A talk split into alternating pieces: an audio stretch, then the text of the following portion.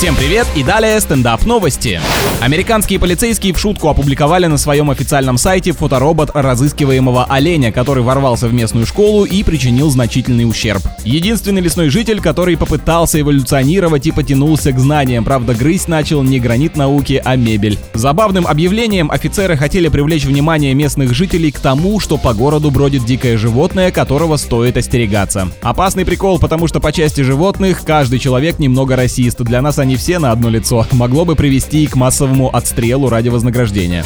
А пользователей соцсетей удивило видео, на котором двое китайцев играют в настольную игру во дворе дома, в то время как на улице идет снег и бушует ветер. Парни, скорее всего, просто пересмотрели фильмов про кунг-фу и теперь для своих тренировок тоже выбирают максимально сложные условия и препятствия. С вами был Андрей Фролов. Больше новостей на energyfm.ru.